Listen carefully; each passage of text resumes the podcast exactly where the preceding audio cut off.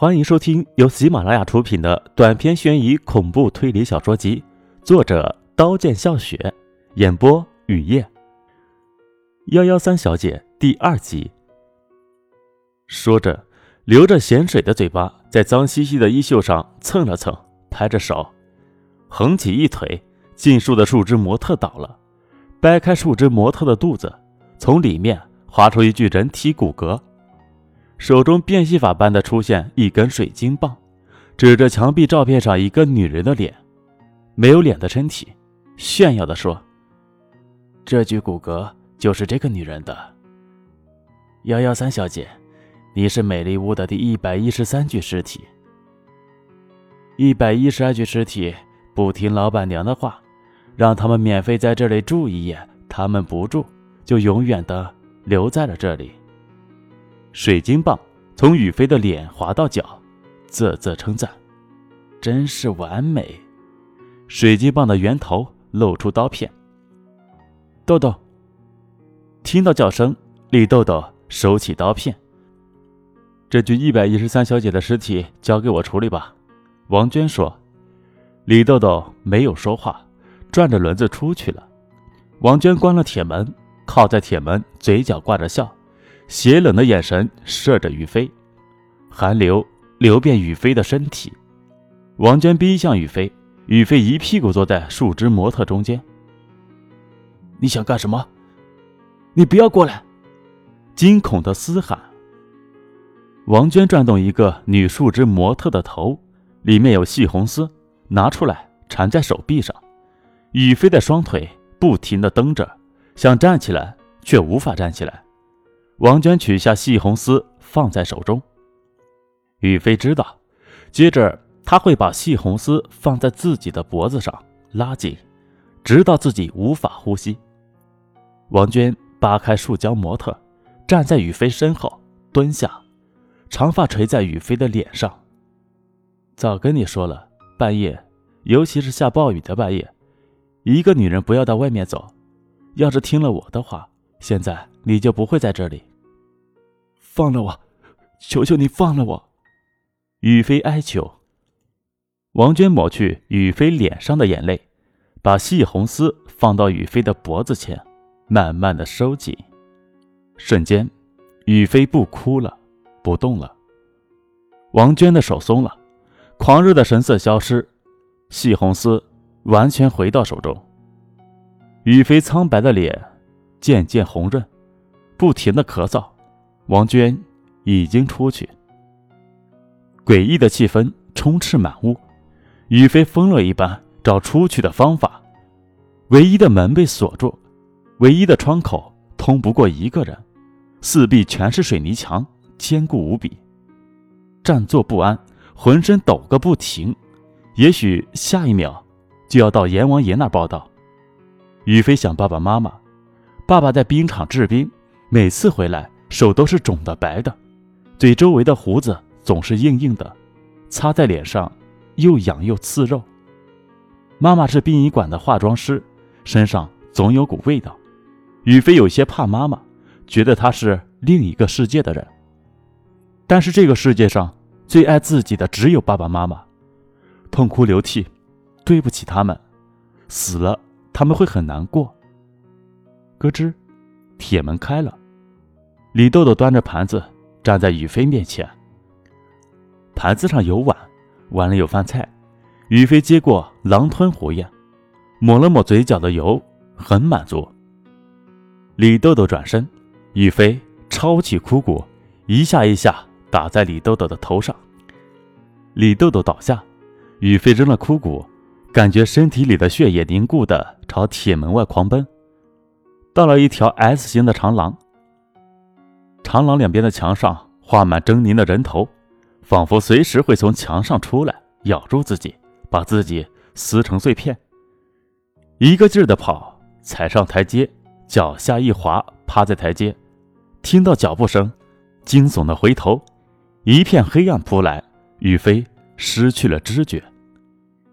一盏昏黄的灯光下，雨飞躺在铁架床上，沉重的眼皮睁开了。从铁架床上坐起，头碰到头顶散着昏黄光的灯，灯摇摇晃晃要掉的样子。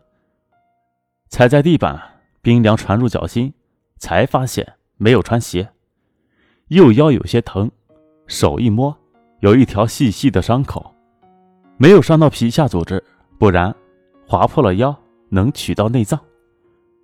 这里没有满屋的树枝模特，这里除了灯，其他一切都是黑色的。斜在漆黑的铁架床下穿上，要出去，敲击一堵墙，墙从中间开了，这里有路，心中窃喜，或许能逃出去。路漆黑，如瞎子前行，行了一段时间，看见淡淡的亮光，到了出口，出口在城市的郊外。坐在草地上，宇飞觉得活着的感觉真好。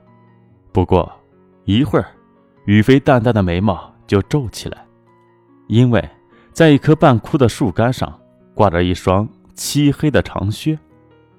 这双靴，宇飞很熟悉，是爸爸的靴子，在冰场上班时穿的冰靴。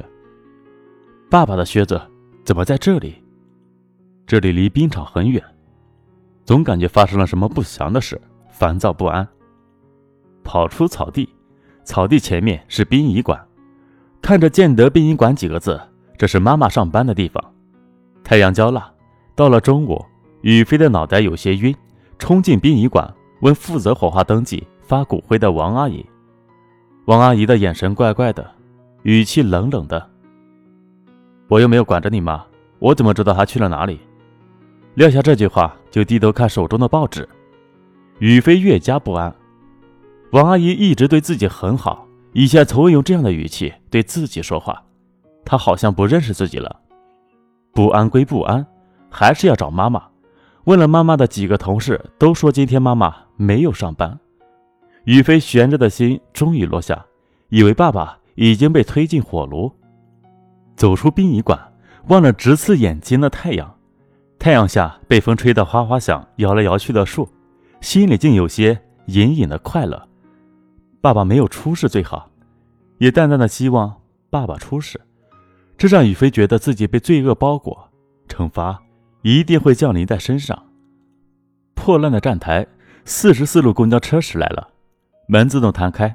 宇飞有些犹豫，要不要上去？车爆了怎么办？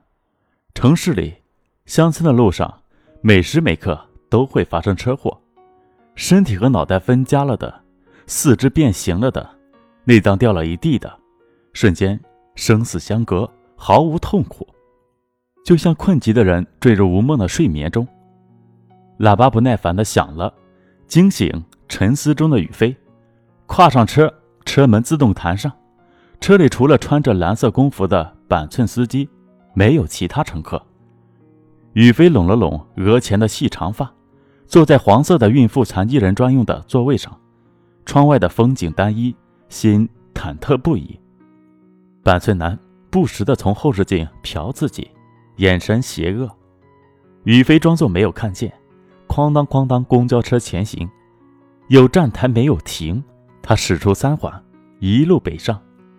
宇飞鼓足勇气走到板寸男身后，对板寸男说：“到了，我要下车。”板寸男笑了。露出黄色的牙齿，没有停车。宇飞推搡板寸男，板寸男从后视镜瞟着宇飞说：“这辆车从起点到终点中间不会停。”宇飞猛然记起来，一九九四年，本市发生过一起惨烈的爆车事件，电视台、报纸都播报过。一九九四年四月十四日晚上，四十四路公交车从南门出发，途经二十站。终点站是四野村，半途和对面驶来的公交车相撞，爆炸了。车上的四十八位乘客全被炸成碎片。从这之后，四十四路公交车就停止了运行。今年是二零一四年四月十四号，时间过去了整整二十年。受到极度的惊吓，一心想回家的宇飞看见四十四路公交车，没有想起以前的车祸，就上去了。记得。车在南香路和迎面驶来的公交车相撞，爆炸了。这次要是没有在南香路提前下车，两车还会相撞，还会爆炸。本集播讲完毕，感谢您的收听，欢迎订阅。